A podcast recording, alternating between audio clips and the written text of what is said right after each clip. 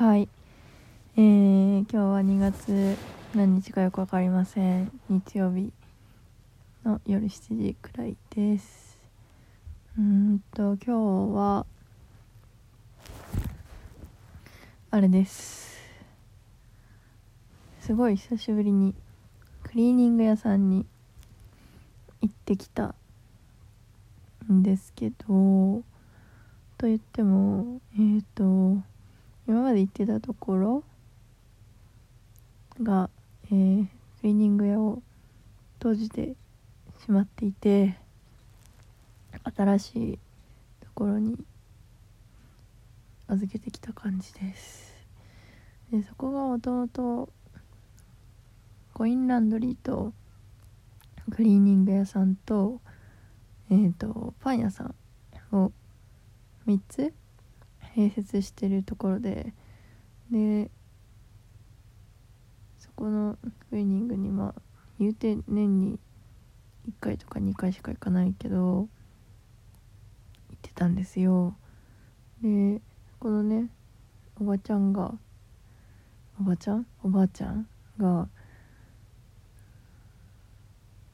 割となんだろういい人で例えばあのクリーニングも冬物とかとまとめて出し行って結構値段するじゃないですか、ね、そしたら来週から多分チラシ入るからもっと安くなるけど今日でいい？みたいな。わざわざその安くなるっていうことをね教えてくれたりだとか。とは単純にねこう会話をちょっとまあ本当にちょっとしかしてないけどあのジャケット出したんですよ。でそれいいいいねこれみたいな話をしたり。あちょっとねでもそれちょっとほつれてるんですよ。そのジャケット。古着屋で買ったんだけど。うんこれなんかちょっと治りそうもないねみたいな。話をしたり。まあ本当に何気ない会話なんだけど多分ねおばあちゃんは覚えてないだろうけど私はその年1回のクリーニングちょっと楽しみにしてたところがあって。なのに終わってしまった。みたいです。うんちょっと悲しいですね。元気にしてるかなおばあちゃん。っ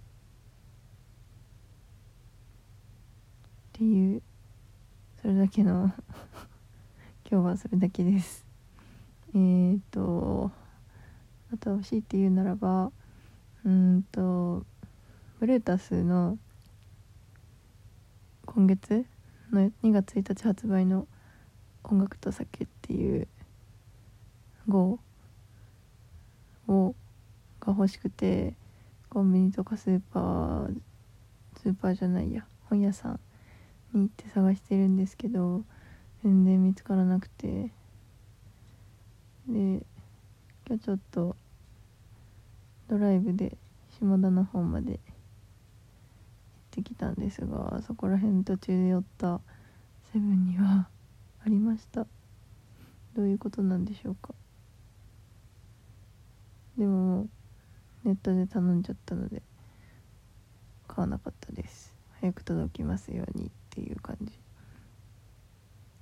あとはせっかくだからもうちょっと話すとえー、前回のラジオ「あなたはみたいな恋をした」っていうタイトルのがやっぱりタイムリーなのかすごくあの聞いてくれる人が多くて。これ多分10月とかから始めてるんですけど、えー、今まで撮った30なんちゃら話の中で一番視聴数が多いです。まだ1週間しか経ってないのに。すごいです。どれくらいいくのか楽しみです。うん。じゃあ今からなんかご飯作って食べようと思います。今日はこれでおしまい。またね